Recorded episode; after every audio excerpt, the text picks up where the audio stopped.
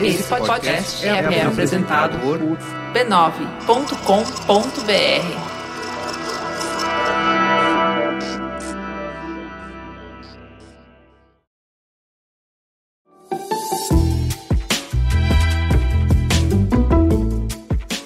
Mamileiros e mamiletes, voltamos! Preparem-se para mais um encontro para construir pontos e entender pontos. Eu sou a Cris Bartz e ao meu lado está a amiga do Pedro Bial, Juva Lauer. Juliana, é verdade que você vai pra televisão? O que é isto? Na verdade, vou lá representar a nossa amada mídia para ver se a gente consegue convencer as pessoas a escutar podcast, gente. Conte-me mais sobre isso. O Bial fez um programa sobre rádio para exaltar essa mídia tão importante e eu fui lá nos últimos dois minutos falar que o podcast é o futuro do rádio, meu Brasil. Então, ó, pra vocês assistirem, eu vou fazer mais fácil. Eu vou botar o link do programa no nosso post, tá bom? Legal. Teta, senta que lá vem polêmica. E nessa noite, nessa primavera fria paulistana, nós temos conosco aqui na mesa, prata da casa já, Leandro Begossi. Muito boa noite, como vai você? Tudo bem, obrigado por esse convite. Sempre bom estar aqui com vocês. Que ótimo. E aqui uma pessoa nova. Mais uma psiquiatra de bolsa para a gente. Olha que maravilhosa. Boa noite, Laura. Por favor, se apresente. Meu nome é Laura Saadio, sou psiquiatra e psiquiatra infantil. Ótimo. E Juliana, essas pessoas lindas estão aqui para falar sobre o quê? Sobre bullying. Então vamos lá, vamos introduzir o tema. O primeiro caso que colocou bullying na capa dos jornais e no centro das nossas discussões aconteceu em Taiúva, uma pequena cidade no interior de São Paulo, em 2003. O estudante Edmar, de 18 anos, voltou para o colégio onde concluiu o ensino médio, cumprimentou a zeladora e foi para o pátio. Lá, bem na hora do recreio, sacou um revólver calibre 38 e começou a efetuar disparos. Após ferir nove pessoas entre alunos, professores e funcionários, se matou com um tiro na cabeça. O menino sofria de obesidade e, mesmo depois de perder 30 quilos, continua a ser ridicularizado pelos colegas. De lá para cá, pelo menos três outros episódios deixaram um saldo de 16 mortos e 16 feridos. A tragédia mais recente a reacender o debate sobre bullying aconteceu em Goiânia, quando um estudante de 14 anos disparou contra colegas, matando dois e ferindo outros quatro. Mas ainda se investiga se foram as gozações sofridas que detonaram o episódio. Nos últimos anos, parece que a gente tem discutido cada vez mais sobre bullying. Qual é o tamanho do problema? Segundo dados da Pesquisa Nacional de Saúde do Escolar, estamos falando de um problema que atinge 7,4% dos estudantes que cursaram nono ano do ensino fundamental. O índice de alunos que admitiram já ter chantageado o colega, espalhado boatos ou criado apelidos pejorativos consegue ser ainda maior, quase 20%. Vamos conversar agora para entender por que, que esse assunto preocupa cada vez mais pais e educadores. O ambiente escolar está mais hostil ou as nossas crianças estão menos resilientes? Como é que a gente pode combater esse problema? Eu acho que a gente pode definir, são três características que fundamentam a definição de bullying, né? Então ele é um desuso sistemático de poder em que uma pessoa realiza agressões repetidas, é a primeira característica. Então as agressões têm que ser repetidas contra uma outra pessoa intencionais, então tem que ter a intenção de hostilidade, de agredir, e que envolve um desbalanço de poder. Então, por exemplo, eu briguei com a minha melhor amiga na escola, a gente se bateu. Não foi bullying, entendeu? Tem que ter um desbalanço de poder. A Cris pra... fica rindo que eu chamo o WhatsApp de zap zap, não é bullying.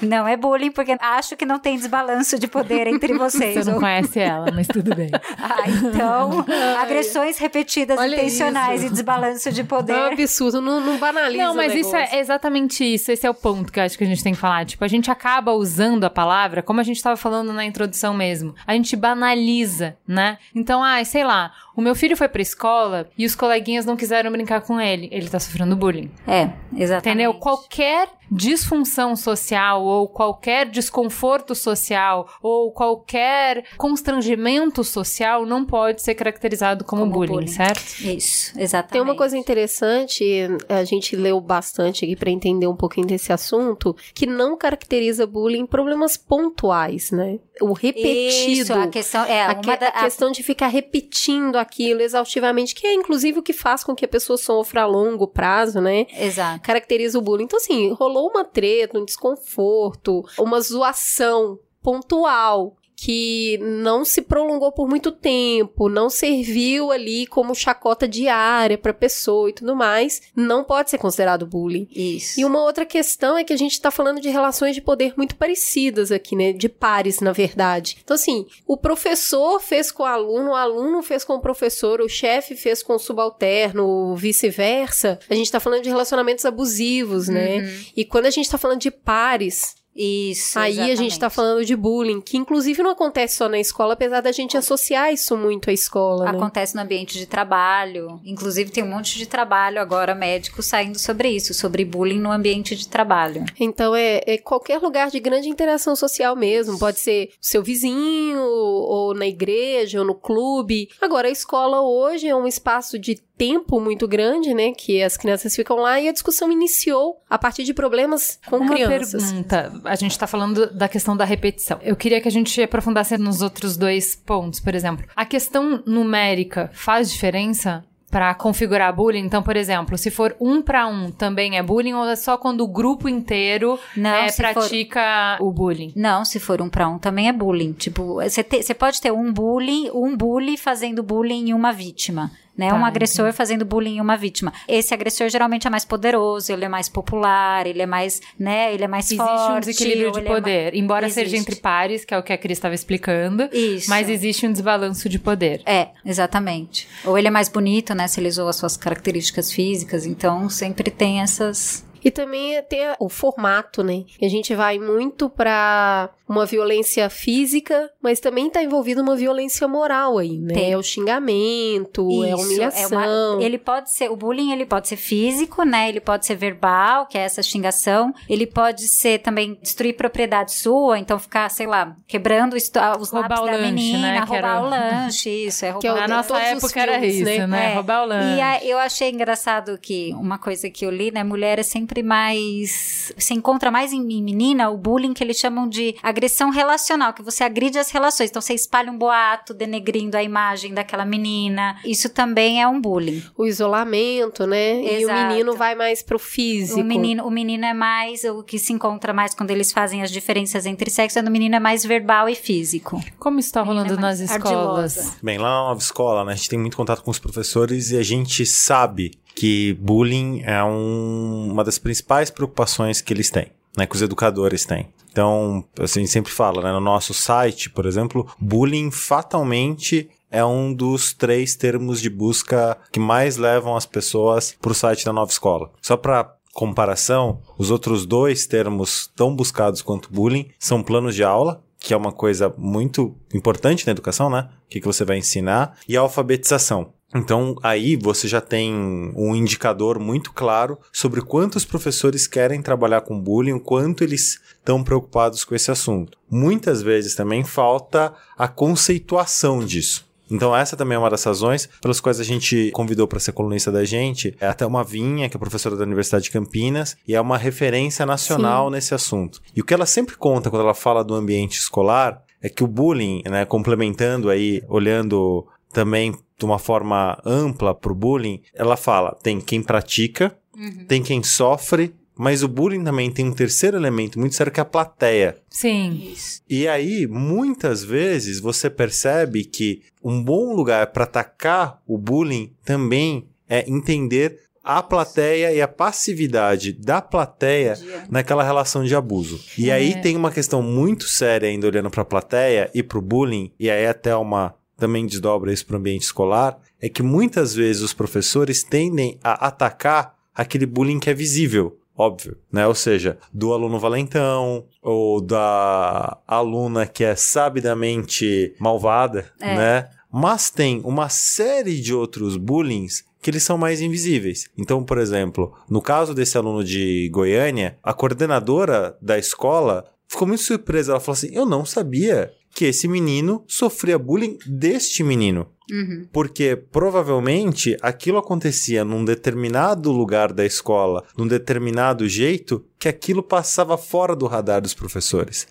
E muitas vezes, o que, que os professores falam? A gente presta atenção, tá ali, olha para cada aluno, mas é praticamente impossível saber todas as relações sociais que estão dentro de uma sala de aula. E aí é que muitos especialistas falam, é aí que a gente tem que agir, né? Porque às vezes a nossa sede de justiçamento, e isso apareceu muito forte nos debates sobre isso, o que você quer? Quer crucificar o autor do bullying em praça pública. Ótimo, você tem aí um exemplo de justiçamento social que é tão perverso e ainda tão forte no Brasil também, em outros países, mas você não resolve o problema. O que a Thelma sempre comenta é: você tem que atacar o bullying de uma forma sistêmica dentro da escola. E pô, como é que você faz isso? Primeiro é conseguir identificar quais são os grandes padrões de bullying dentro do ambiente escolar daquela sua turma. É isso que eu ia perguntar, assim, quais são as forças que incentivam e que compõem esse ambiente? Porque, assim, geralmente quando eu vejo matéria sobre isso, a gente está falando, e, e, os pais tendem a lidar com isso também, como uma dinâmica individual. Então, é. ah, o bully é o cara que tinha problema em casa, ah, ele tem uma família violenta, ah, ele tem esse esse background e tal.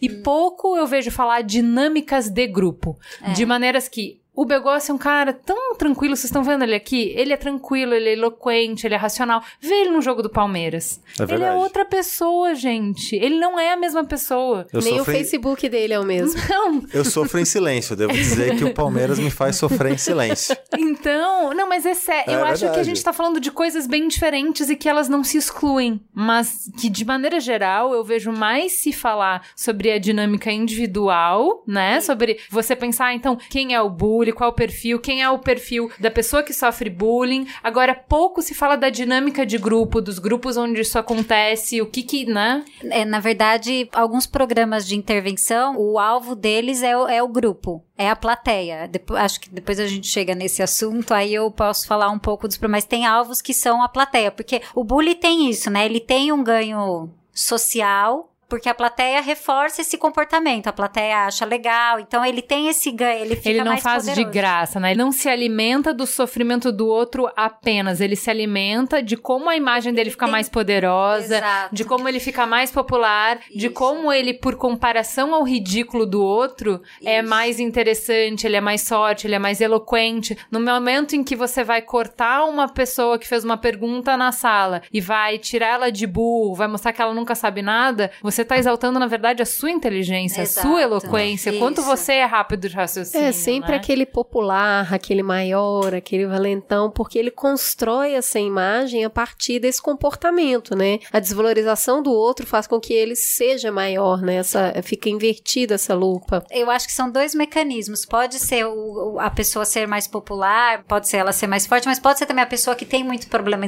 Geralmente os dois têm, mas tem muito problema em casa, tem uma família violenta, então tem as duas, as duas coisas, eu acho que podem criar um. Mas isso é também um estereótipo, né? Mas eu acho que isso é uma simplificação muito grande. Dizer que a pessoa que faz isso. Porque, veja, é. como curiosa, eu acho que a gente tem duas coisas diferentes. Uma coisa que é um problema estrutural, então há ah, uma criança em desequilíbrio, uma criança que tá com sofrimento de alguma maneira ou com alguma dificuldade, ela pode ter alguma disfunção social e aí ela vai atacar os outros e vai criar situações ruins e tal. Isso é uma coisa. Mas uma outra coisa que me interessa é, entender, investigar é Dinâmica de grupo normal. Pega criança bem pequenininha, junta no parquinho e uma toma da outra, uma empurra a outra. Então, como é que a gente funciona em sociedade? Que é, a gente tá fazendo o processo de socialização, ele dói. Então, você vai tudo que você tem que ensinar, porque o caminho mais fácil é o caminho da violência, é o caminho de passar por cima do outro. E aí você vai ensinando, não bate no correleguinha, não empurra, não isso, não aquilo. Em determinadas idades, cada idade tem uma socialização diferente. Imagino eu, e muito curiosa mesmo te perguntando, que tem um momento que mesmo que condições normais de temperatura e pressão, família legal, papai ensinou o que é certo, o que é errado tal, as crianças ali estão naquela dinâmica da guerra do mais forte. Não mais forte mais no de empurrar e de tomar o brinquedinho, mas se afirmar não através do seu valor próprio, mas se afirmar baixando o outro. Da mesma dinâmica do parquinho de areia de tomar o brinquedo, é a dinâmica pré-adolescente de construir uma identidade própria não pelo caminho mais difícil, que é de ter o valor intrínseco, mas pelo caminho mais bruto, mais selvagem de diminuir o coleguinha. Entendeu? Então, Entendi. dinâmicas Não, de, de, tipo, tá, isso, Você olha só, é é- assim, elas vão fazer assim, e aí você tem que intervir e mostrar que não é assim. Então, é por isso, Isso. que justamente quando a gente vai pro campo do bullying dentro da escola, ele costuma se refletir mais em crianças que não têm esse respaldo do parquinho. A ligação entre crianças que têm família violenta e praticam bullying na escola é de 70%. 70% da- das crianças que praticam, quando você vai olhar a família, é uma família mais disfuncional, 14% já tomou tapa no rosto, que é uma das coisas mais humilhantes que podem acontecer. Então eles estão diretamente associados. Não existe só a contenção da violência, que é, calma, a gente tem que ser tolerante, é, né? O coleguinha deixa ele brincar um pouquinho agora. Não só não tem isso, como ainda tem o reforço da violência. Então é mais esse ambiente é mais comum para essa criança. Quando ela chega na escola, a dificuldade dela em canalizar uma, uma raiva, um desconforto em diálogo é muito difícil. Ela parte realmente para esse processo de coerção. Exato, exato. E o modelo dela é do uma pessoa, quem cuida dela coage ela. Então ela também aprende a tratar com os outros, a estar socialmente coagindo. Eu acho que quando a gente fala de o que você estava falando é, é- é assim, é um balanço que a gente tem que encontrar entre os nossos comportamentos antissociais, né? Então ir lá e tirar o, seu, o carrinho da outra criança e os comportamentos pró-sociais que vão sendo ensinados e que você vai falando isso você não vai fazer isso, porque alguns comportamentos antissociais é, é isso, eles vão te dando ganhos.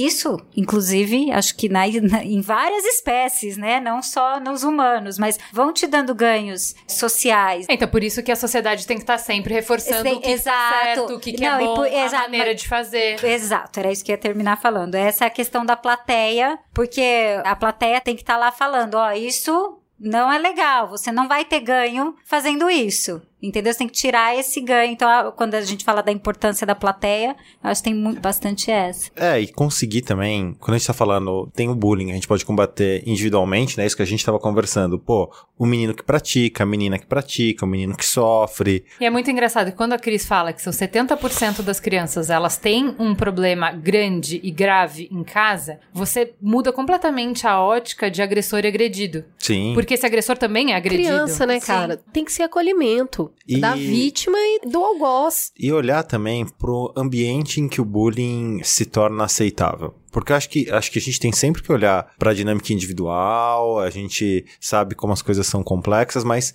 o ponto é, se a gente não olhar também pro ambiente em que isso passa a ser aceitável, a gente também não consegue desmontar o problema, né? Então, por que em alguns lugares você tem. E a- e aí é o momento em que a gente começa a fazer com que algumas coisas deixem de ser normais quando a gente começa a falar delas. O que eu quero dizer com isso? Pô, vou dar o meu exemplo de escola, né? Eu só fui me tocar o quanto a minha escola era muito agressiva, muito violenta, quando eu vim pra São Paulo. E aí eu escutava as Parâmetro. histórias das pessoas que tinham feito Umas histórias lindas, né? não, aí eu falei, nossa, então a escola podia ser de outro jeito. Mas socialmente, como foi construído o ambiente de socialização entre os meus colegas de escola, um monte Era o de tinha, né? um monte de comportamento que é inaceitável era aceitável ali. Então o que se descobre olhando para as pesquisas, olhando para boas práticas de combate ao bullying, a primeira coisa que você faz é explicitar o que não é socialmente aceitável e discutir porque aquilo não é socialmente aceitável, porque nem tudo é tão óbvio. Cara, no- eu tinha um namorado na escola pública, quando eu estudei escola pública, que os amigos apagavam cigarro na mão dele.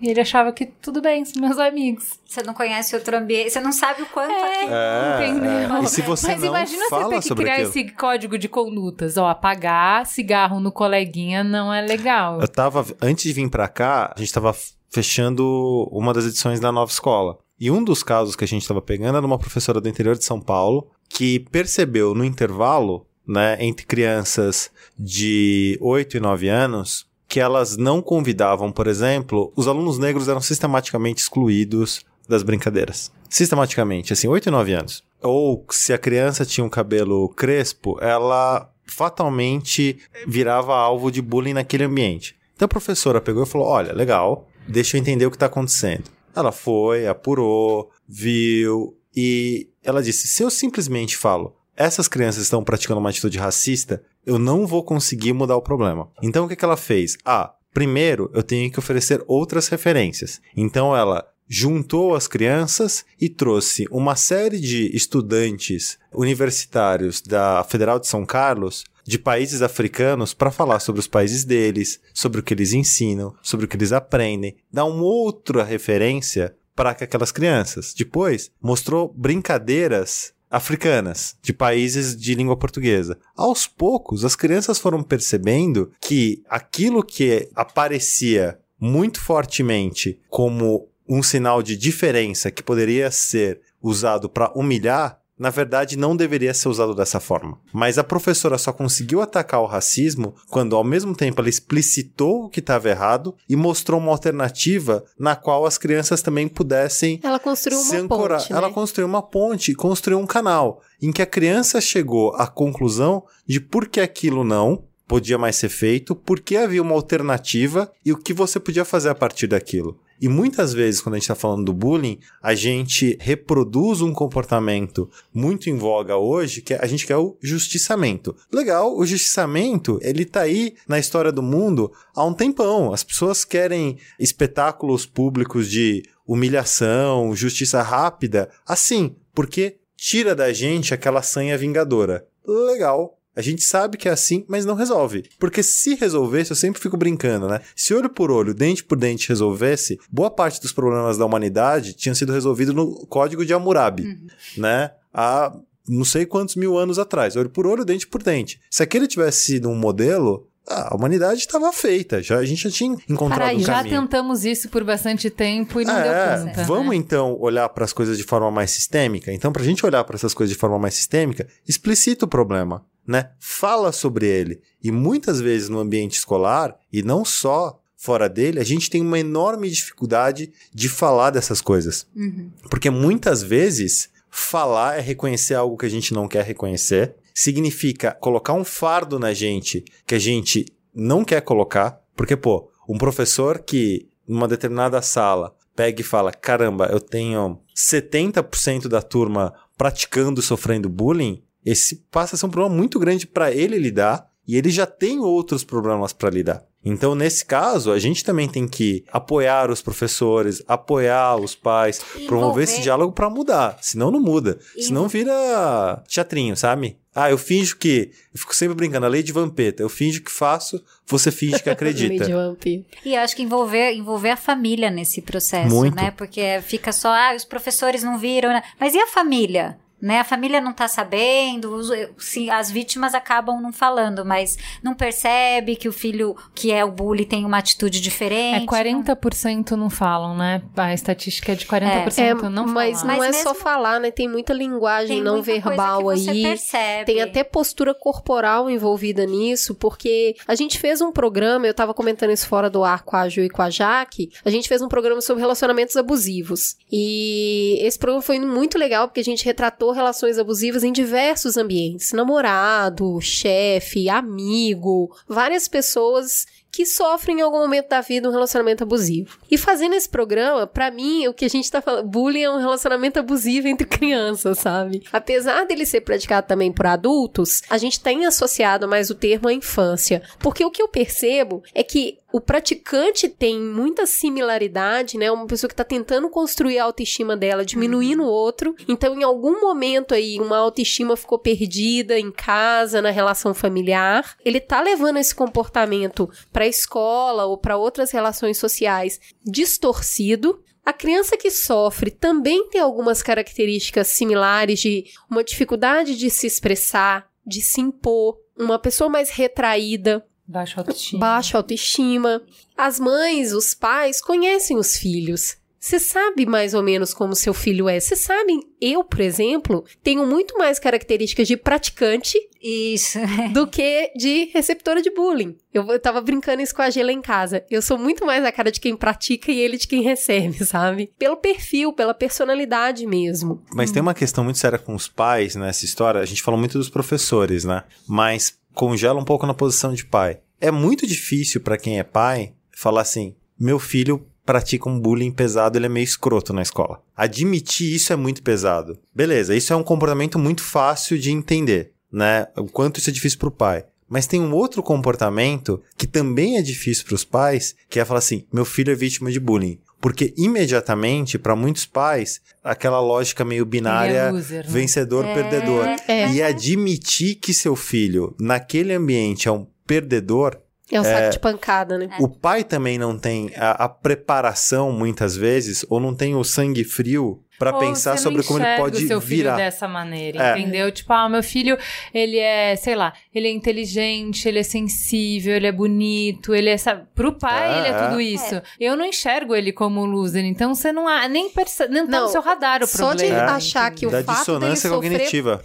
dele sofrer bullying torna ele um loser. Não, e mas E, e não é isso, sabe? Não Exato. é. Não, não é Não é isso. Não é isso, É- essas características de ser mais retraído, mais tímido, ela não é uma característica negativa. Mas a Não, pressão entre pares de pais, que também é uma outra coisa que a gente fala, tem pressão entre pares na escola, pressão entre pares de pais. Porque, por exemplo, de novo, né? A gente sabe também que às vezes a dinâmica dos filhos se reflete na dinâmica dos pais. Eu não tenho filhos, mas quem entrou no fantástico universo dos grupos de pais no WhatsApp sabe que ali é uma sucursal do inferno em Prefiro muitos, em muitos casos. E essas dinâmicas se repetem ali dentro. Então, o pai que tem um filho que sofre bullying, muitas vezes fica numa posição muito diminuída por uma série de razões desses grupos de pais também. São dinâmicas que, se elas não forem ditas, declaradas, não muda. Não muda.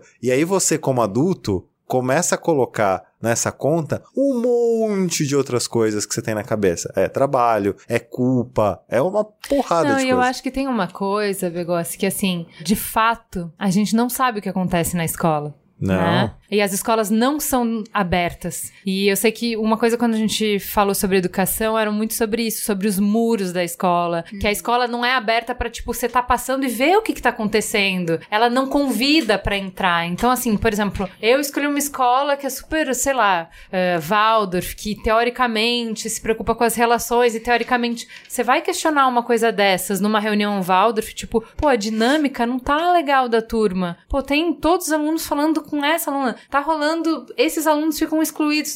Não, não, ele- eles têm que conquistar o espaço deles e é importante que eles construam identidade. E tudo na vida tem dois lados. Porque existe um equilíbrio entre não ser aquele pai helicóptero, a mãe que fica em cima da professora, que tem gerência na turma, que quer compensar o fato de que ela não tá presente porque ela tá trabalhando, mostrando que ela super controla a escola. Então você não quer ser esse pai. E você não quer ser o pai que Tem tá que vendo que, quer. tem algum problema e não tá agindo sobre o problema. É claro. Então, é bem difícil, porque a gente, eu acho que como pais, por mais que você fale assim, ah, não, é só olhar os sinais dos seus filhos, as crianças, elas são muito resilientes. Então, a criança pode sofrer ali na escola, arranjar o seu, a sua maneira de lidar com aquilo, então fica ela e o amiguinho contra a turma inteira, ela não gosta, tem dia que ela pede pra não ir na escola, aí a professora vai falar, isso é manha, tem que mandar pra ir pra escola de qualquer jeito. Tem dia que ela tá bem, porque criança tá bem num dia, não tá bem no outro. Pro pai saber ler o seu filho e conseguir enxergar quando realmente a gente passou de um problema pontual, quando realmente a gente passou de um problema normal e saber, olha, eu acho que eu preciso intervir. Você saberia nos ajudar, Laura? Tipo, como que a gente consegue como pai ter um sinal claro de que tá na hora de eu intervir? Eu acho que a, a criança ela começa a mostrar algumas alterações de comportamento, né? Então, por exemplo, relatos que eu já tive de, de pacientes e pessoas que eu conheço. Começou, por exemplo, quando é muito pequenininha, voltou a fazer xixi na cama, começou a comer demais, começou a ter dores pra não ir na escola, começa a inventar sempre uma coisa meio somática, né? Que é de, de ansiedade. Isso eu tô falando da criança que é vítima, né? É, então, ela tá com dor de cabeça, tá com dor de barriga. Então, você começa a ver uma alteração de comportamento. Já nos mais adolescentes, vítimas também, você começa a ver que começa a ficar mais triste, mais retraído. Às vezes começa a se envolver, porque o bullying tá ligado a longo prazo em ideação suicida. Então, começa a se envolver em comportamentos de automutilação, né? Então, eu acho que você começa a ver algumas mudanças no comportamento, mas que realmente são sutis inicialmente e só depois de meses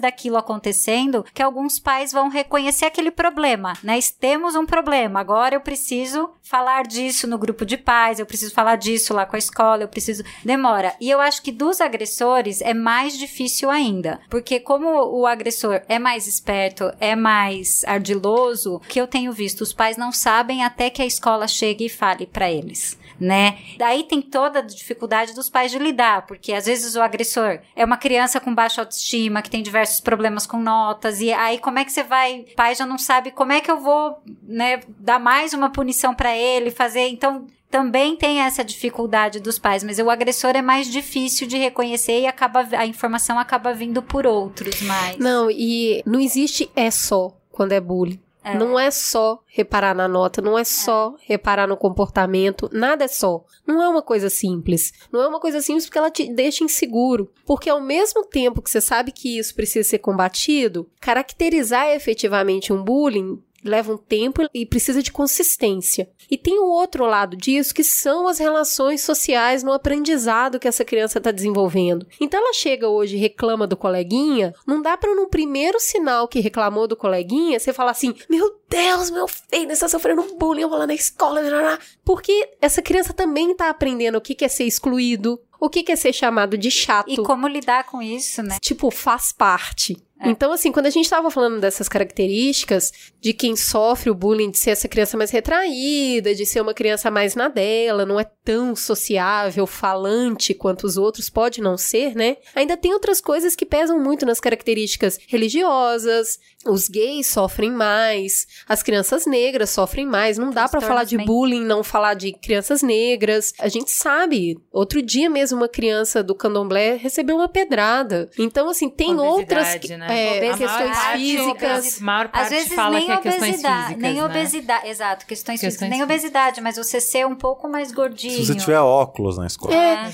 Não, quem E nunca foi quatro olhos, né? E transtorno mental. E é engraçado que com essa eh, transtorno mental tem muito, né? Porque eles são realmente mais indefesos. E, e aí o que que acontece? Às vezes vai o terapeuta em classe e conversa sobre a questão que a criança tem, qual é o transtorno e tal. E muda completamente de figura a atuação dos colegas com ele. Então, transtorno mental também. E tem uma coisa que eu acho que é imprescindível falar sobre o que a sociedade aos poucos também comunica para as crianças e para os pais sobre o que é aceitável e o que não é, né? Quando a gente está falando de bullying também, a gente também está falando um pouco sobre o imaginário social. Né? A gente também está falando sobre o que a gente, como sociedade, acha que é um comportamento abusivo repetitivo e aquilo que a gente acha, aguenta aí porque isso vai te fazer mais forte, sabe? Essa linha é muito tênue. Então, pô, eu lembro que lá na, em Caieiras, a gente pode elencar um pouco assim, né? Então, pô, uma cidade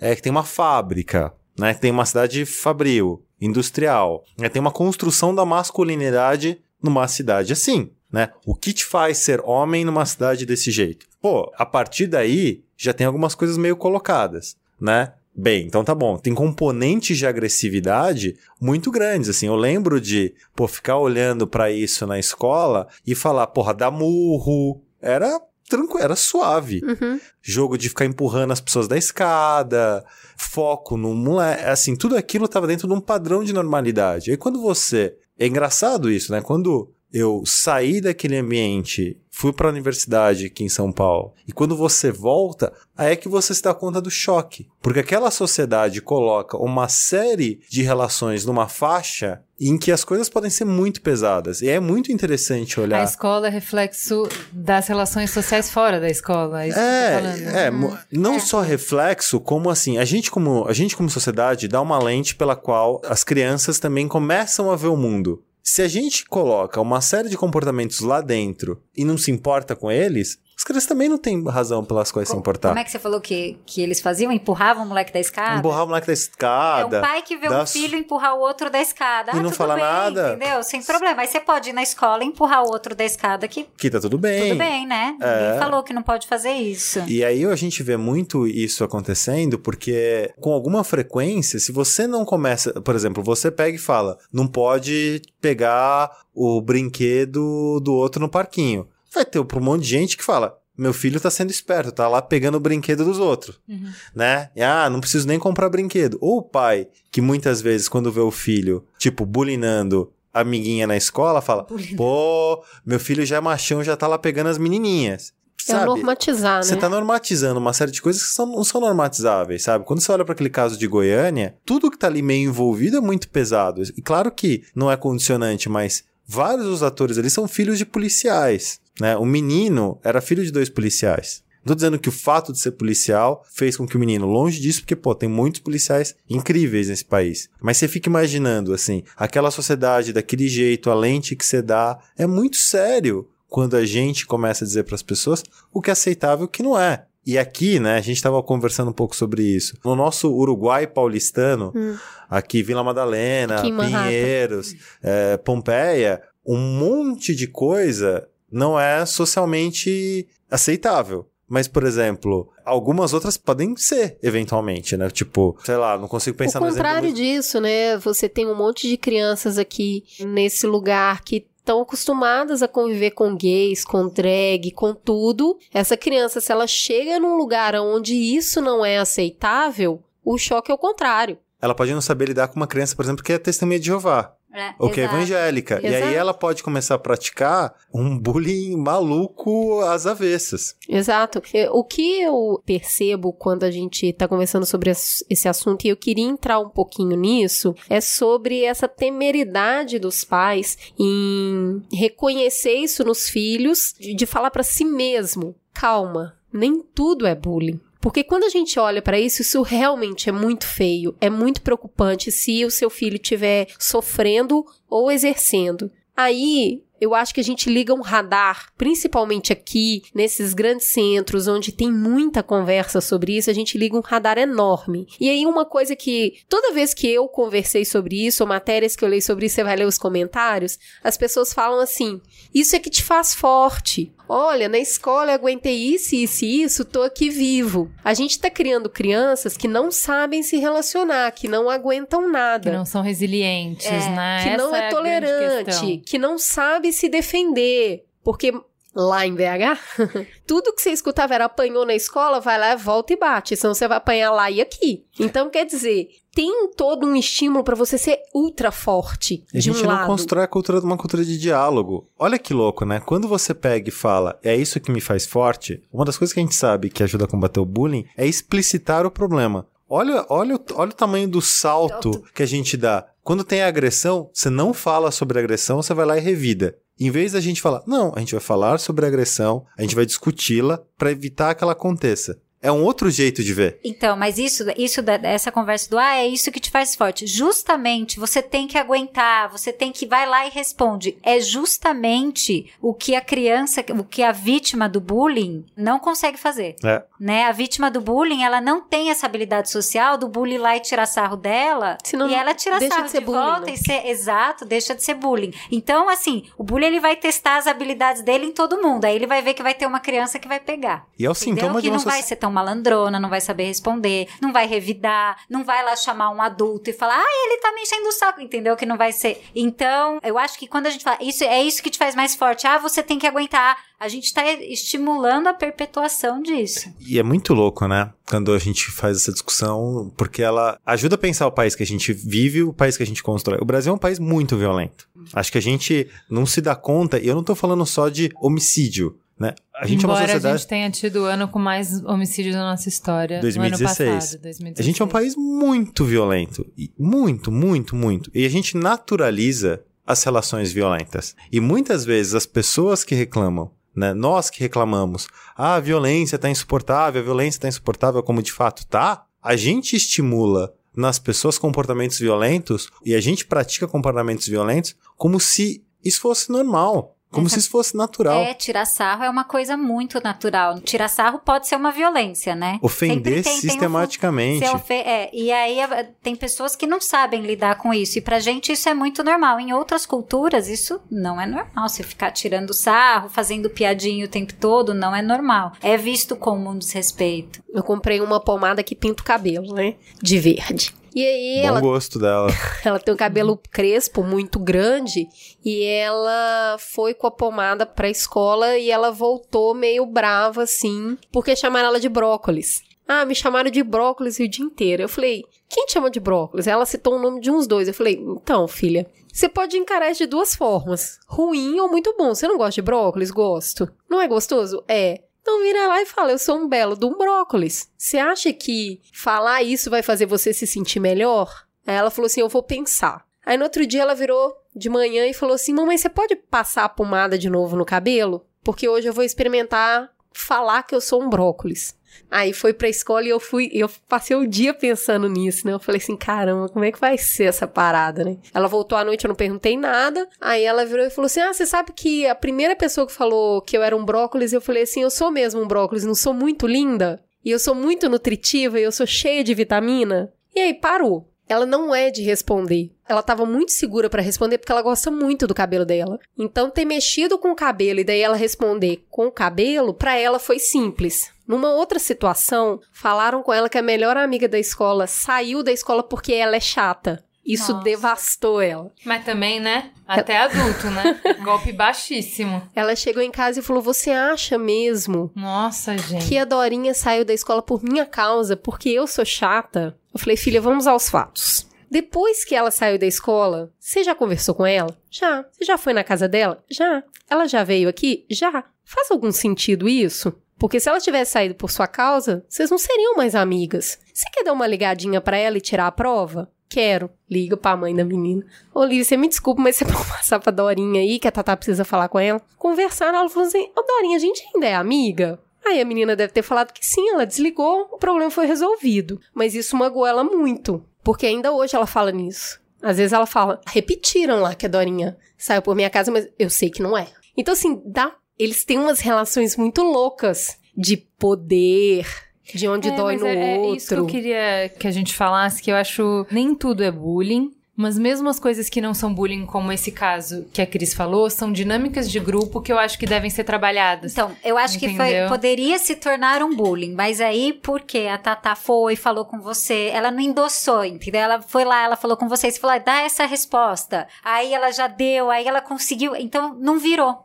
A coisa não se repetiu, porque daí ela deu uma resposta esperta, ou então, não, não é isso, pensa bem. Então ela não se derrubou com aquilo. Eu acho que não virou, é, acabou não virando, porque o que que faz uma situação virar um bullying? Ela começa e aí você vai vendo que dá pra perpetuar porque a pessoa não vai saber responder, porque a pessoa fica muito afetada com aquela agressão. Então é, eu acho que a, a perpetuação da situação é que vira o bullying, né? São agressões repetidas. Eu acho que aí entra, por exemplo, o sentimento de culpa. Você pega e fala pra criança que ela é um brócolis. Ah, você parece um brócolis. Às vezes não foi com a intenção de agredir, né? Mas você agrediu. Você parece um brócolis, você é um brócolis. Você viu que a criança ficou chateada, assim, o que é legal é você se sentir culpado, um pouco chato. E aí, o bullying é a agressão intencional, é a, é a intenção de ser hostil, tem uma insensibilidade muito grande. Não tem essa, essa culpa, esse pouco chato, não queria te magoar, não vou fazer de novo. É assim, agora que eu te magoei, agora, agora vai. Agora eu é o quero testar ficar li- te magoando. Desculpa, mas a menina que falou que a amiga da Tatá saiu da escola porque ela é chata, não fez inconsciente. O brócolis pode ter sido uma brincadeira. Mas você falar, olha, sua amiga saiu porque você é chata, eu não queria que você ficasse feliz com essa informação. Se repetiu duas semanas depois, não é porque achou que era uma informação irrelevante. É, mas é Você uma entende? tendência insen... Então, mas é uma Então, tendência à que é esse- insensibilidade dela. É. É, uma... Porque ela vê que a Tatá ficou chateada e ela tem que se tocar. Eu não gosto de sair por aí chateando as pessoas. É. Né? Não, não é normal você gostar de fazer isso. Você tem que se sentir culpado. Mas falar, então vamos "Hum, falar queria." sobre isso, né? Da necessidade da gente como grupo TDR, porque ó como a gente é tão, a gente é refratário a DR, saca? Isso já desde a escola, porque ah não, as crianças vão se entender. Não precisa falar sobre isso. A gente não, a gente não fala muito sobre sentimentos, a gente não fala muito sobre dinâmicas, a gente Mas, não fala sobre é. o que, que foi isso, o que, que aconteceu, o que, que você queria com isso, qual foi o efeito disso. A gente é uma cultura que fala muito, escuta pouco e dialoga quase nada na prática, né? Acho que e tem uma coisa que é estruturar um pouco isso, sabe? Isso eu acho eu tô aprendendo muito recentemente, assim, que tem método para fazer as coisas no ambiente escolar. Né? Enfim, eu, eu fui para educação há algum tempo e tô sempre aprendendo e a coisa mais interessante quando você tá no mundo da educação é entender todos os métodos para fazer uma série de coisas que a gente acha que são naturais. mas que se elas não forem pensadas, elas não são feitas. Né? Acho que isso é uma. Essa professora que você deu de exemplo, ela usou um mega método, né? Um baita método. Então, quando a gente está falando sobre, por exemplo, lá na nova escola, na associação, a gente está passando por um momento muito interessante na organização, que é dar feedback. Né? Ter uma cultura bacana de feedback. Para que aqueles problemas de trabalho do dia a dia não virem uma bola de neve, para que as pessoas possam escutar, é, para que as pessoas possam crescer, possam se desenvolver. Onde a gente chamou algumas pessoas para ensinar a gente a dar feedback, né? Tem muito a ver com a nossa cultura. Se a gente não sabe, a gente tem que ir lá aprender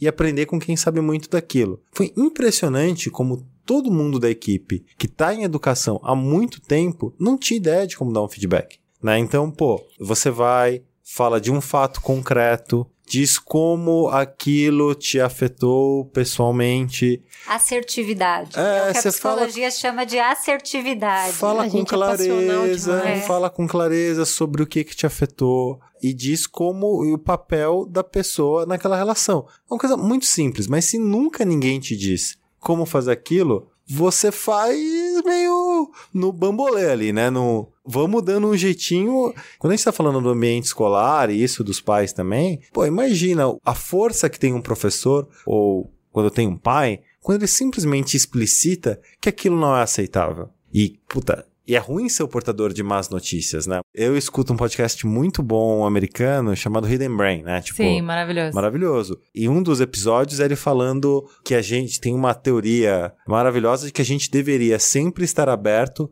para escutar informações úteis sobre a nossa saúde e sobre a nossa saúde financeira. Mas sistematicamente as pessoas se recusam a ouvir. informações sobre essas duas coisas. E aí tem vários experimentos dizendo: ah, você gostaria de escutar uma notícia ruim que é importante pra você ou uma notícia boa que não é muito importante pra você? Uma porrada de gente fala: quero escutar uma notícia boa, mas que não é muito importante, assim. Que tem a ver com o diálogo. Quando a gente tá falando um pouco disso no ambiente escolar, que é o nosso local, e falando um pouco dos pais, é muito parecido, né? É, é desagradável dar uma notícia ruim pra alguém. É desagradável saber que seu filho e escutar às vezes da escola que seu filho não é tão legal quanto parece, que seu filho talvez seja mais fraco do que parece, Ou que ele é mais agressivo do que do parece. que parece. né? Isso tem a ver com uma cultura de diálogo. E é muito difícil construir uma cultura de diálogo quando a gente nós que somos adultos, a gente não tá nem um pouco interessado no diálogo. Quando a opinião do outro vira uma agressão imediatamente contra mim. Quando a posição do outro, eu já reajo na porrada, né? O diálogo é muito poderoso. Só que você tem que ter paciência pra fazer também. Porque vai ter porrada, vai ter backlash, vai ter uma porrada de coisa. Mas se a gente não fizer, piora. E a gente ainda não sabe fazer. Uma coisa que eu, que eu queria perguntar pra vocês assim, a gente fala muito mais sobre bullying hoje, os pais estão muito mais preocupados com isso, a escola tá muito mais preocupada com isso. O ambiente escolar é mais hostil hoje? As crianças são mais cruéis? Acho que a gente não tem evidências pra falar disso. Eu acho que. hum, Primeiro, eu acho que com a famosa rede mundial de computadores, a internet, as coisas ficaram mais visíveis, né? Então, eu acho que recentemente eu estava lendo um estudo da London School of Economics estudando cyberbullying na Inglaterra. Né? Então, o que acontece? Muitas vezes, aquele bullying que estava invisível Parece. dentro da escola, ele começa a ficar visível em outros lugares. Que eu acho que é uma das coisas mais interessantes que a internet fez por nós. Né? Que tudo aquilo que era muito invisível em vários ambientes sociais, sociais. bam, ficou visível até demais. Eu E a sempre galera tá achando que é uma coisa nova. tapete, né? É. Não é uma coisa nova, Eu falo- é que agora a luz tá acesa. Agora a luz está acesa. A internet é basicamente uma luz na sala. Então as crianças acabam usando aquilo e deixando aquilo mais explícito. Mesmo os grupos de WhatsApp dos pais, de certa forma, ele explicita e,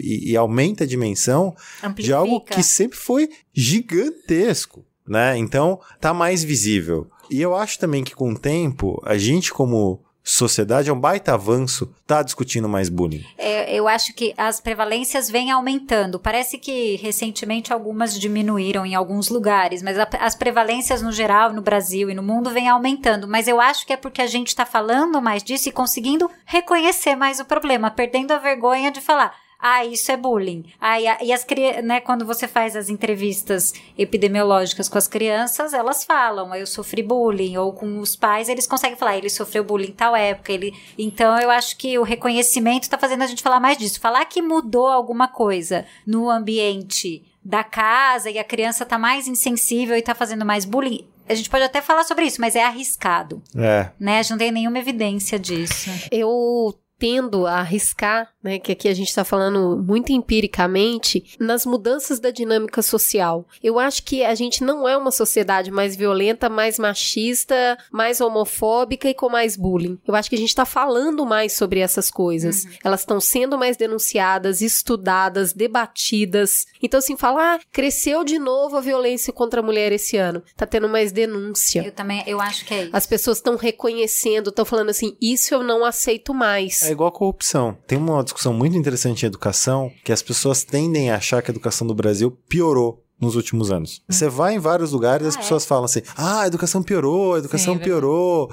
a escola pública nunca foi tão ruim. Uhum. A gente pega e fala: vamos lá. Até a Constituição de 88, a educação pública não era pra todo mundo. A evasão era gigante. Nos anos 90, o país pegou e falou: o que, que a gente vai fazer? Tem que ser pra todo mundo. E vai obrigar. E vai ter que estar lá. Nos anos 2000, a gente falou, meu, é pra todo mundo, mas a gente não sabe se isso é bom. Vamos medir essa qualidade? Vamos medir fora e vamos medir dentro? Então a gente começou a medir. Aí você de repente descobriu que um monte de gente saía da escola sem saber matemática. Mas é uma grande surpresa. Por exemplo, regra de três. Até hoje você percebe o quanto as pessoas da nossa geração têm dificuldades em, coisas, em operações Prefiro não falar matemáticas sobre isso. muito simples. Mas a gente tá falando disso. Isso é desagradável. Sofri muito bullying falar. na escola por causa de matemática, sabia? Pois é. Porque é uma coisa que nunca entrou na minha cabeça. Aí quando você pega e puxa pra bullying, é a mesma coisa. Se você tá começando a falar mais disso, a primeira reação. Você não fazia bullying na que era boa em matemática? Não, Só um pouquinho. Era o seu perfil. assim, eu não, eu fiz já, mas não na de matemática. Sim, eu era terrível. Eu era terrível. Avacalhava o coleguinho, mas não na, na de matemática. Eu me sentia muito mal porque eu não entendia aquilo. Então eu me tornei muito agressiva nesse processo. Quando você não compreende uma coisa, você fica muito exposto, né? Todo mundo entendeu e você não entendeu. você, pra você ver como vários processos podem te levar à agressão, Sim. né? É se sentir superior, mas é se sentir inferior. Tinha é- uma menina que sofria na minha mão. E um dia ela revidou. E eu assustei. Eu lembro disso. Eu devia ter uns 8, 9 anos. Eu tinha muito mais esse perfil. Eu era muito dominante e tal. Não era uma boa criança, não. Era Mas é bem. engraçado, porque eu sempre tive esse perfil e eu tinha muita raiva de injustiça. Então eu era a aluna que, tipo, toda vez que pegavam no pé de um aluno, eu falava, então mexe comigo. Você não tem coragem, né? De comigo você não consegue mexer. Tinha esse negócio, tipo, o meu irmão, ele sofria muito bullying, sempre era muito perseguido e tal, bastante, sempre tinha, tava sempre fugindo no, No no pátio. recreio, sempre fugindo, sempre. E como eu era dois anos mais velha e, e mulher acaba crescendo antes na adolescência, então até onde eu conseguia eu batia nos meninos, depois eu chamava os meus amigos pra bater né, nas crianças que estavam correndo atrás dele. Então sempre tive muito isso, assim, de não tolerar quem se prevalecia, porque isso é uma coisa que pra criança é muito claro de ver, assim, né? Que sempre é com a criança que não consegue se defender. E isso é uma coisa que sempre me revoltou, assim, porque nunca riram de mim, nunca brincavam comigo, entendeu? Até, talvez até É- brincaram, mas você cortou ali na raiz, você nem sentiu.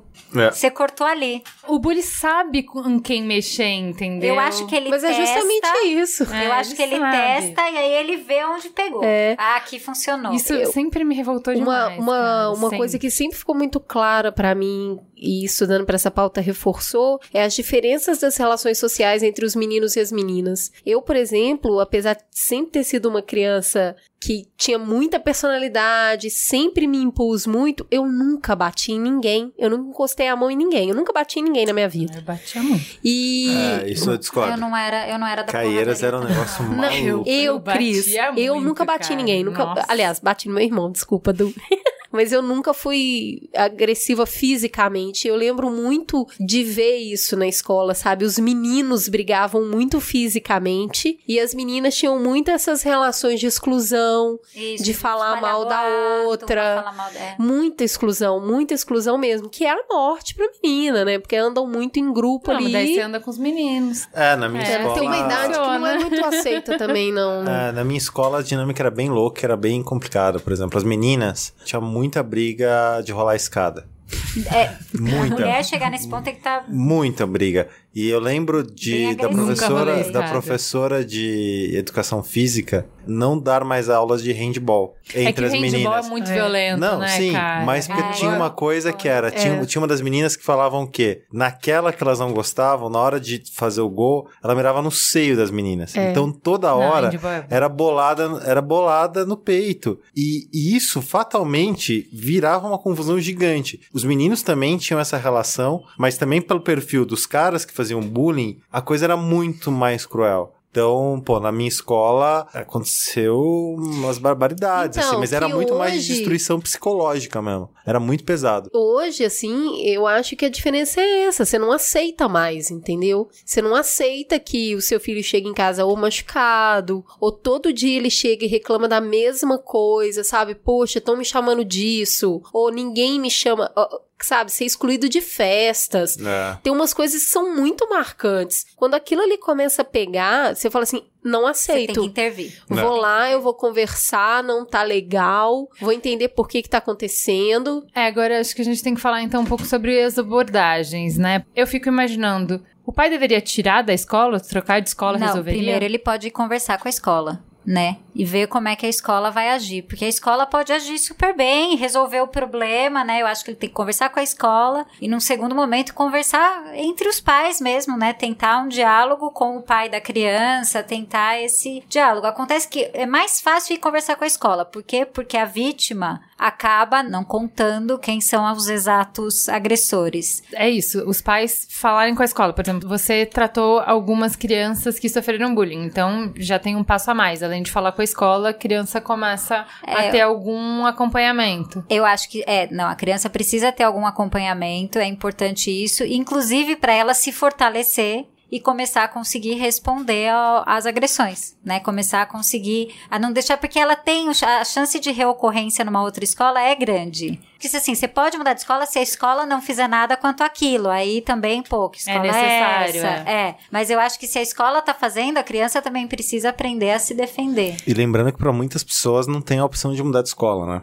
Exato. Número enorme, né? É, é, é, pensando que pô, no Brasil, 80% das pessoas em idade escolar estão em escola pública. E às vezes a opção de mudar de escola é quase inexistente. É né? inviabilizar estudar. Até dá, mas é, é bem É complicado. bem difícil. É porque a dinâmica da família toda é impactada com Aham. isso, né? A próxima escola vai ser muito longe de casa, tem toda uma história. E nessa da criança também aprender a se defender e superar uma situação que pode ser pontual, tem também uma construção da personalidade e da autoestima muito forte, né? Leandro, e professor, o que, que pode fazer? professor, primeiro, ele tem que saber que este problema está na sala dele. Não existe sala, não existe turma em que não tem uma relação de bullying. Eu acho que talvez tenha, mas eu acho melhor partir da premissa de que haverá. O segundo ponto é o professor levar esta preocupação para a coordenação pedagógica e para a diretoria da escola. E aí propor um projeto no conjunto da escola em que o bullying possa ser tratado, por exemplo, nas assembleias da escola. Né? Pensando que, pô, toda escola ela tem que ter um projeto político pedagógico.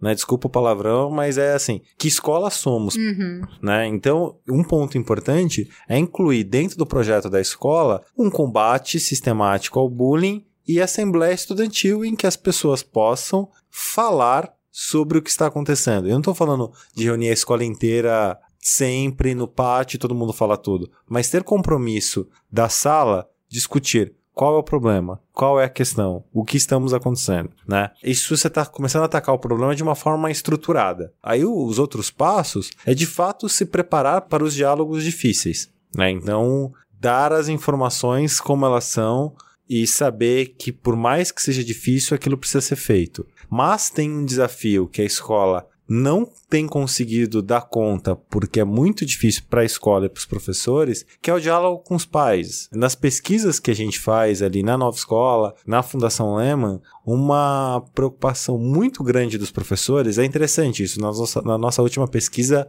apareceu, né? Os professores falam, eu queria ter os pais mais perto, Uhum. mas eles não estão. E aí a gente tem tentado entender por que os pais não estão, como os pais poderiam estar mais perto né, da escola e quais são as barreiras visíveis e invisíveis. Às vezes os pais não estão porque eles não têm horário. Sim. para estar aquilo. Às vezes é porque você não tem um ambiente estruturado para aquela participação. Né? Ah, se é só a reunião de pais, ela acontece ao fim de cada bimestre, é muito difícil você ter uma relação com a escola, né? Qual relação mais intencional a escola pode criar? E aí tem um último ponto que aparece muito entre os professores, que é apoio psicológico. Né? Você sabe muitos professores, e o ano passado a gente até fez uma, de novo, a força dessa mídia maravilhosa chamada podcast. A gente fez um podcast na nova escola sobre isso, e falando sobre apoio psicológico nas escolas. Porque além do bullying, né, que é uma questão muito séria, a gente tem um desafio gigante nas escolas públicas, porque o Brasil, esse país, quando decide encarar um negócio de frente, também às vezes faz coisas muito maravilhosas. O Brasil falou: não posso mais ter alunos com algum tipo de deficiência excluídos do ambiente escolar. Os alunos com algum tipo de deficiência têm que estar em sala regular. Você não pode ficar apartando as crianças. O que aumenta ainda mais a complexidade do trabalho do professor. Então, por exemplo, o aluno que tem alguma síndrome, o aluno que tem alguma deficiência, ele tem que estar na escola regular. Às vezes o professor também não sabe lidar com ele, e às vezes esse aluno também entra no ritmo do bullying, e aí você já sabe o cenário que a gente tem, assim. Então eu acho que o professor pode fazer um monte de coisa, né? O coordenador pode fazer um monte de coisa, o diretor pode fazer um monte de coisa. E os pais precisam sim se envolver mais com a escola. A gente sabe que é difícil. A nossa vida é complicada, mas se a gente de fato preza pela vida dos nossos filhos. E os nossos filhos passam boa parte da vida deles dentro da escola, tanto pais quanto escola precisam criar espaços para que isso aconteça. Então, se a escola não faz sentido para os dois, ela também acaba não fazendo muito sentido para os filhos. Sim. Né? Então, se isso começa a ser construído, alguns desses comportamentos que a gente está fazendo aqui não significa que vão sumir, mas a discussão vai mudar. O ponto vai mudar. E talvez a gente aos poucos comece a perceber também um monte de coisa que a gente hoje vê como natural e não são. A gente naturaliza autoritarismo, violência, uma porrada de coisa como a lei do mais forte. Mas olha que louco a gente falando aqui é 2017. Se você chegar e falar assim, cara, é a lei do mais forte, dá porrada aí, retribui, não é legal em nenhum lugar. A não ser quando a gente tá falando do ambiente escolar. Aí a gente fica mais confortável para falar disso. Mas essas coisas são cumulativas, né? Se você não muda isso com o tempo, ou melhor, se você não começa a falar disso com o tempo, depois a gente não entende por que essas coisas não mudam. Vamos ouvir o que tem para nos contar a Thaís Dantas, que é advogada do Programa de Prioridade Absoluta do Instituto Alana. O bullying, pela legislação brasileira, é caracterizado como uma intimidação sistemática e tem uma lei específica para o seu enfrentamento. É a lei número 13.185 de 2015. Algumas características são marcantes no bullying. O fato de ser uma prática reiterada, intencional e que gera um desequilíbrio de forças. É preciso ter em mente que todas as crianças e adolescentes envolvidas em um contexto de bullying, a vítima, o autor e as testemunhas são afetadas negativamente pela prática especialmente porque estão vivendo uma fase especial de desenvolvimento e as violações têm um potencial ainda maior de prejudicá-los. Além disso, é preciso estar atento, pois o bullying se manifesta de diferentes maneiras: verbal, moral, sexual, social, psicológica, física,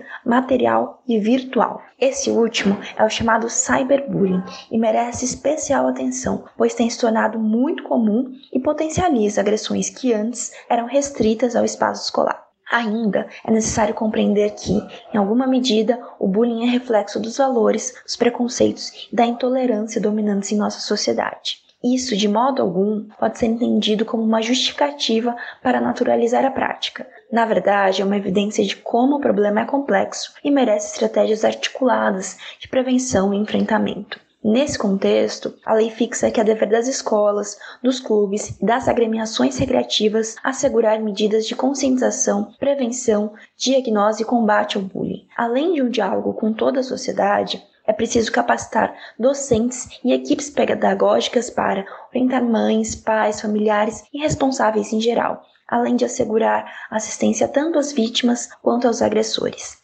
Vale ainda destacar que a lei afirma que é necessário privilegiar mecanismos alternativos que promovam a efetiva responsabilização. E a mudança de comportamento hostil, em detrimento da mera punição. Nesse sentido, há boas práticas escolares que merecem destaque ao favorecer o diálogo, como escolas que utilizam a mediação e a justiça restaurativa, por exemplo, na solução desse problema. Por fim, eu gostaria de reforçar que nossa Constituição, no artigo 227, estabelece que os direitos da criança e do adolescente são prioridade absoluta, ou seja, devem ser assegurados em primeiro lugar. Isso é um dever compartilhado entre família, poder público e sociedade. Como eu comentei antes, o bullying é também reflexo da nossa sociedade. Então, a pergunta que devemos fazer a nós mesmos é: como podemos contribuir para superar o bullying? Eu acho que nós precisamos estar todas e todos atentos a essa questão, cobrando e colaborando para que as escolas e os demais espaços de convivência entre crianças e adolescentes estejam preparados para prevenir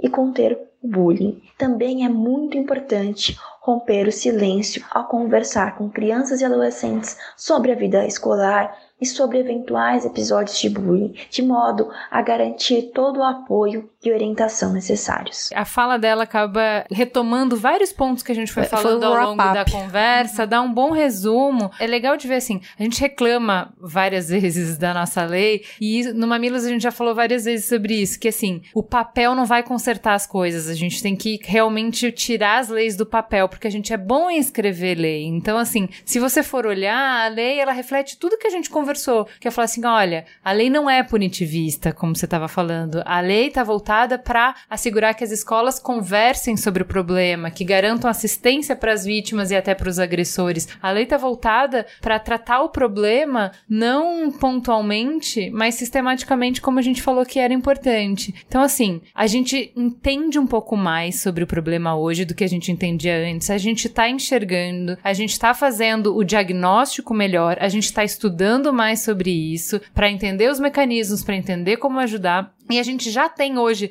lei para nos ajudar, para nos apoiar. Então agora é bem o que a gente conversou o programa inteiro, é cada um fazer a sua parte, né? A gente não ter tanto medo da conversa, de conversas desconfortáveis, não ter tanto medo de dialogar, de chamar para o debate, de reconhecer o problema, né? De reconhecer o problema, exatamente, não minimizar, né? Que é uma coisa que a gente pouco falou aqui, mas Ah, era isso. Eu, quando eu falei da reação das pessoas, eu queria falar isso de minimizar, né? Do, daquela coisa do ah, larga a mão de ser chata, não é nada, não reclama, né? Que a gente também precisa ficar atento. Mas eu achei isso. muito Mas eu acho que bom. isso entra na reação das pessoas. Eu gostei muito do que você falou, porque você assumiu que existe, entre aspas, uma fraqueza na pessoa que é alvo do bullying, no sentido de que ela é escolhida porque ela vai ter menos capacidade de reação e de resposta, e que isso não justifica que o bullying aconteça, mas que, ao mesmo tempo em que se trabalha para que a dinâmica melhore, para que se trabalha para que o bullying não aconteça mais, se fortaleça aquela criança para que ela tenha outras respostas e mais ferramentas. Então, isso é a coisa mais legal que eu acho do que a gente falou, assim, do que eu aprendi nesse programa, é que assim, a dicotomia é falsa. Porque teoricamente, quando você fala do bullying, você tem uma dicotomia que é ou o ambiente está mais agressivo ou as nossas crianças estão mais fracas. E, e essa dicotomia é completamente falsa. É completa, tanto que muitas crianças que tem a, tem a criança que é o bully, que é o agressor, tem a criança que é a vítima, mas tem uma parte que é bully vítima. Foi vítima e virou bully, e é bully e virou vítima também. É, e eu acho que quando se fala dessa discussão sobre bullying, tem gente que fica muito desconfortável e fala, ah, agora também tudo é bullying, porque agora a gente tá super protegendo as crianças. E eu acho muito legal que se fale, ó, quando a gente tem uma conversa adulta e madura sobre bullying séria, a gente tá falando de reconhecer o problema, mudar o problema, mas não em nenhuma maneira de deixar de assistir a criança, de dar a ferramental para que ela cresça que e possa se defender em outras circunstâncias. Precisa se fortalecer, Sim. né? Tem uma questão que eu queria finalizar, que é justamente distribuição das responsabilidades e dos papéis. Não é só responsabilidade da, da escola, não é só um caso do Estado e não é só um caso da família, mas esses três atores unidos, eles criam o ecossistema para criar crianças mais saudáveis. Porque aqui a gente está falando do papel do vulnerável. E como são crianças numa dinâmica de construção social, não existe diferença na necessidade de acolhimento tanto de quem está sofrendo bullying como quem está praticando. Quando a gente ignora esse agressor ou quando a gente rotula esse agressor, a gente está criando o caminho para um adulto abusivo, para um adulto que vai ser agressivo em outras relações sociais. Então a gente precisa tratar o fator de uma maneira mais ampla. Esse acolhimento de quem hoje provoca também é deter um agressor do futuro, uma pessoa que tem um problema pontual e não perpetuar esse problema. Enquanto pais, e eu posso falar deste lugar de fala, a gente tem que manter um canal de comunicação com o filho e manter uma relação curiosa com o filho. É muito difícil uma criança do nada contar alguma coisa, mas quando você está numa dinâmica de diálogo, de conversa e você vai fazendo perguntas, ela costuma contar porque ela está interessada no assunto. Isso demanda um tempo, uma atenção, a vida é muito corrida, mas eu acho que faz parte do papel de pai e de mãe estar curioso sobre o que acontece no dia a dia do filho, porque daí você pode extrair informações muito importantes para ajudá-lo a, a, lidar com a própria agressividade ou com a sua dificuldade de responder a uma agressividade. Então, dos dois lados, você vai precisar estar muito atento. E conversar com a escola, né? Não tem como. Eu não bordo a boneca lá na escola, não tenho essa presença física tão forte, mas eu me esforço para conhecer quem são as outras pessoas que têm filhos ali, sabe? Conversar sobre essas dinâmicas nas situações possíveis, estar tá presente nos momentos de reunião, de lazer, comunitário ali nessa escola, porque é um grande ecossistema. O seu filho não é só o seu filho. As outras crianças que estão na escola, elas são um pouco seus filhos também, sabe? É, é uma teia que cria essas crianças, onde pais, é, de uma maneira geral, e professores e coordenação estão todos envolvidos e colocando energia para criar aqueles seres humaninhos, né? Então eu acredito muito nisso, que é junto que a gente vai fazer um trabalho melhor. Vamos para o farol aceso. Vamos para o farol aceso. Farol aceso. Vamos então para o farol aceso. Begossi, o que, que você leu, viu, escutou essa semana que você curtiu? Essa ultimamente. Semana? Não, ultimamente, né? Ele não tá aqui toda semana, que pra gente tem que ser essa semana, porque semana passada a gente deu outro, depois. Vamos lá, eu vi Blade Runner, a versão atual. É... Presta? Presta. Há controvérsias. Não, eu acho que a controvérsia é super bem-vinda. Não, eu acho que é um filme que também é. A gente falou muito sobre diálogos interditados, né? Eu acho que o, o filme, no final das contas, ele conta. Uma das minhas leituras desse filme, ele, ele tenta. Ele mostra uma sociedade que interdita o diálogo com uma parcela muito grande dos seres que habitam o mesmo planeta, assim. E leva a isso as últimas consequências. Eu acho que quando ele mostra aquele mundo pós-apocalíptico, né, me faz lembrar sempre o, a quantidade de conversas incômodas que nós não queremos ter, tipo, mudança climática. Lembrei. Que são uh, tudo, todos aqueles assuntos chatos, sabe? Que a gente fala, não, mudança climática, não, é um assunto me dá importante. uma notícia boa e desimportante. É, me dá uma notícia boa e desimportante. Mas, porra, é muito bom isso. Eu adoro esse assunto, mas enfim. E também li recentemente O Vendido, do Paul Built, que é um escritor americano incrível. Ele foi um dos primeiros, se não o primeiro, a ganhar o Main Booker's Prize. Ele, o escritor é negro, uma baita história sobre racismo nos Estados Unidos, tem muito sobre bullying nessa história também. As 100 primeiras páginas desse livro provavelmente são as 100 primeiras páginas mais engraçadas e incômodas que eu li nos últimos anos, assim, porque ele, é, ele, ele pega o racismo por tantos lados diferentes que você fica desnorteado. Mas o livro é, é maravilhoso. É maravilhoso, recomendo. Boa. Um E filme, você, um Laura? livro. Fiquei pensando agora um filme sobre diálogo que eu gostei muito sobre o diálogo. Esse diretor ele gosta de trabalhar isso, né? Que eu acho que é o Fahari lá, o iraniano, é a separação. E o livro, recentemente, eu terminei o A Guerra do Fim do Mundo, do Mário Vargas Llosa. Do Ah, ele escreve bem demais, né? Escreve. Eu, eu fiquei assim maravilhada como ele. Eu não gostei muito da parte da guerra e das explosões, né? No ação não é muito meu negócio, mas como ele descreveu as pessoas que se juntaram em que é sobre Canudos, as pessoas que se juntaram em Canudos. Foi muito legal.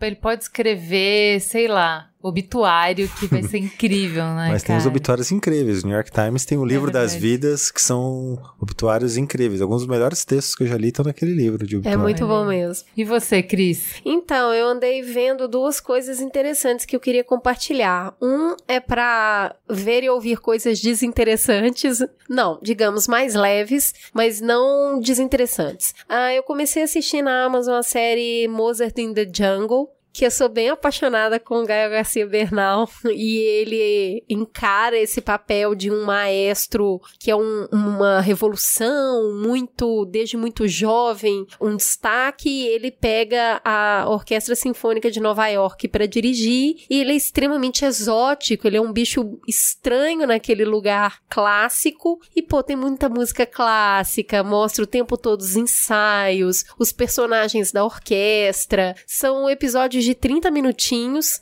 Tem três temporadas disponíveis na Amazon. A quarta temporada sai agora em dezembro. Assim, a primeira temporada, metade dela tá muito bem construída, muito consistente. E aí eles fazem aquilo que é uma sacanagem. Os personagens são muito carismáticos, eles te roubam. Depois a história fica meio bobinha, mas você já gostou muito dos personagens, você acaba assistindo. Eu gosto muito desse tipo de apresentação, então eu, cada apresentação que eles fazem eu fico apaixonada. Os instrumentos, os ensaios, a paixão dele pela música, o estudo dele sobre a música. Então, pra quem gosta disso, Mozart in the Jungle é uma série bem legal. E um filme que eu assisti, assim, que era o que eu tava precisando. O nome do filme em português são Nossas Noites. Eu não achei ele aqui em inglês, mas tem no Netflix, com o Robert Redford e a Jane Fonda, que nos faz o desserviço de achar que é possível ser bela para sempre. Que mulher! E ele também tá muito bonito. E eles vivem um amor da terceira idade, sabe? Os dois já velhos, os dois viúvos. E, gente, é muito bonito. É muito bonita a forma como o ser humano é capaz de se apaixonar, independente da idade que ele tem, mas como isso acontece de maneiras diferentes ao longo da vida. Você fica extremamente envolvido com a história dos dois, moram no interior, então tem todo o medo das pessoas em volta e honrar o seu ex-marido ou ex-esposa com quem você viveu durante muitos anos. E ainda assim, a, a capacidade que o ser humano tem de, de amar e se apaixonar é muito legal, é muito bonito. E eles passam uma verdade, sabe? E nunca se deixa de ter as questões da vida para resolver, independente do amor. O amor, na verdade, ele nunca basta, né? Tem tantas questões envolvidas para se viver um amor. Recomendo fortemente, eles estão lindos no filme. Então tá aí nossas noites Netflix, assistam. Ju, o que que você tem? Vou reindicar, porque eu acho que tem muito a ver com a pauta, um livro da Intrínseca, que vai sair um filme agora, então, como sempre, leiam o livro antes para depois assistir o filme. Eu não faço nenhuma ideia de como é que eles vão fazer um filme disso. Porque o livro é muito bom de imaginar. Chama Extraordinário. É uma história super sensível que fala de um menino que por uma questão congênita, teve que fazer uma série de cirurgias no rosto, ele ficou muito deformado, e até os 10 anos ele foi educado em casa, e aí, justamente nessa entrada para a adolescência, na pré-adolescência, nesse momento tão sensível de construção da identidade, ele é jogado pela primeira vez numa escola para ter que conviver com outras crianças. E assim, é muito a realidade de como as crianças lidam com o estranho, com o diferente. É muito legal porque eu acho que ele mostra muito do que eu tentei trazer dessa discussão no, no programa, que assim, estatísticas não mentem, 70% das crianças que praticam o bullying têm violência em casa, mas o livro vai falar sobre outra perspectiva, que é todos nós reagimos de determinada forma ao diferente, Ah, as, né? as nossas Então- relações são. é, então dessa dificuldade de como é que a gente lida do nosso medo, como é que a gente lida com medo, como é que a gente lida com estranho, como é que a gente lida com desconforto. E se a gente adulto não sabe lidar, como é que a criança vai lidar, entendeu? Então é uma história muito extraordinária, porque ele não cansa de falar, o Aldi, ele não cansa de falar assim, ah, todo mundo fala que eu sou extraordinário, eu sou só um menino. Eu não sou forte, eu não sou melhor, eu não sou especial porque eu tenho todas essas questões. Mas o extraordinário nele tá justamente por ele continuar indo e ele consegue formar vínculo com duas pessoas e através do vínculo com essas duas pessoas ele consegue permanecer na escola e consegue construir a história dele dele e eu acho que assim, a história no final não é a história de superação dele, é a história de superação de toda a escola, que consegue, enfim, aprender, ter uma jornada junto com ele, né? O livro ele é relatado a partir do ponto de vista da mãe, do pai, da irmã, do namorado da irmã, da melhor amiga da irmã, dele, do amigo dele, enfim. Então você vai trocando os pontos de vistas e passando pela mesma história sob pontos de vistas diferentes. É assim, é um livro delicioso de ler, extremamente sensível, que faz a gente pensar bastante. Eu acho que tem tudo a ver com esse tema que a gente conversou hoje e é uma forma muito humana de tratar esse tema, sem estereótipos, sem, ah, então as pessoas são más e são ruins e por isso abusam dele, ou É. não, são as nossas limitações como seres humanos e como que a gente lida com isso e como que a gente tira o melhor disso, e como é que a gente pode crescer, assim, é uma perspectiva muito positiva e eu acho que a gente precisa muito disso. A gente precisa muito de inspirações. A gente precisa muito acreditar que pode ser melhor, que a gente pode construir relações melhores, que a gente pode construir sociedades melhores, que a gente pode construir grupos melhores, dinâmicas melhores. A gente precisa estar muito cheio dessa inspiração para poder transformar o mundo, né? Então, assim, recomendo fortemente, principalmente para quem é mãe, principalmente para quem é professor e tá tendo que lidar com essa dinâmica todos os dias. Eu acho que esse livro pode fazer muita diferença. E assim, para professor que tá lidando com essa dinâmica, talvez seja uma boa ideia fazer desse livro o livro lido pela turma. Porque aí é uma chance de conversar sobre o assunto, né? A história que o Begossi falou da professora que foi e deu referências boas, às vezes você precisa de uma entrada para conversar sobre o assunto, para chamar o assunto. Às vezes a melhor maneira não é fazer ser sobre a situação específica que está acontecendo na sala, porque é do ser humano se fechar e se defender ao invés de se abrir para discutir. Eu acho que esse livro ele faz todo mundo se sensibilizar e refletir, e eu acho que ele é um bom ponto de partida para excelentes conversas. É isso? Temos um programa. Temos um programa, fica a gostosa sensação de trocar uma ideia profunda sobre o tal do bullying. Obrigada, gente. Beijo.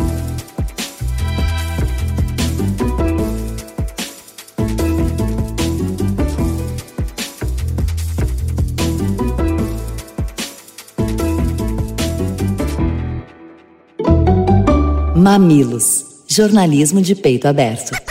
O Mamilos é o resultado do trabalho colaborativo de uma equipe apaixonada. Edição Caio Corraine, redes sociais Guilherme Iano e equipe, apoio à pauta Jaqueline Costa e grande elenco, transcrição dos programas Lu Machado e Mamiland. Este podcast foi editado por Caio Corraine.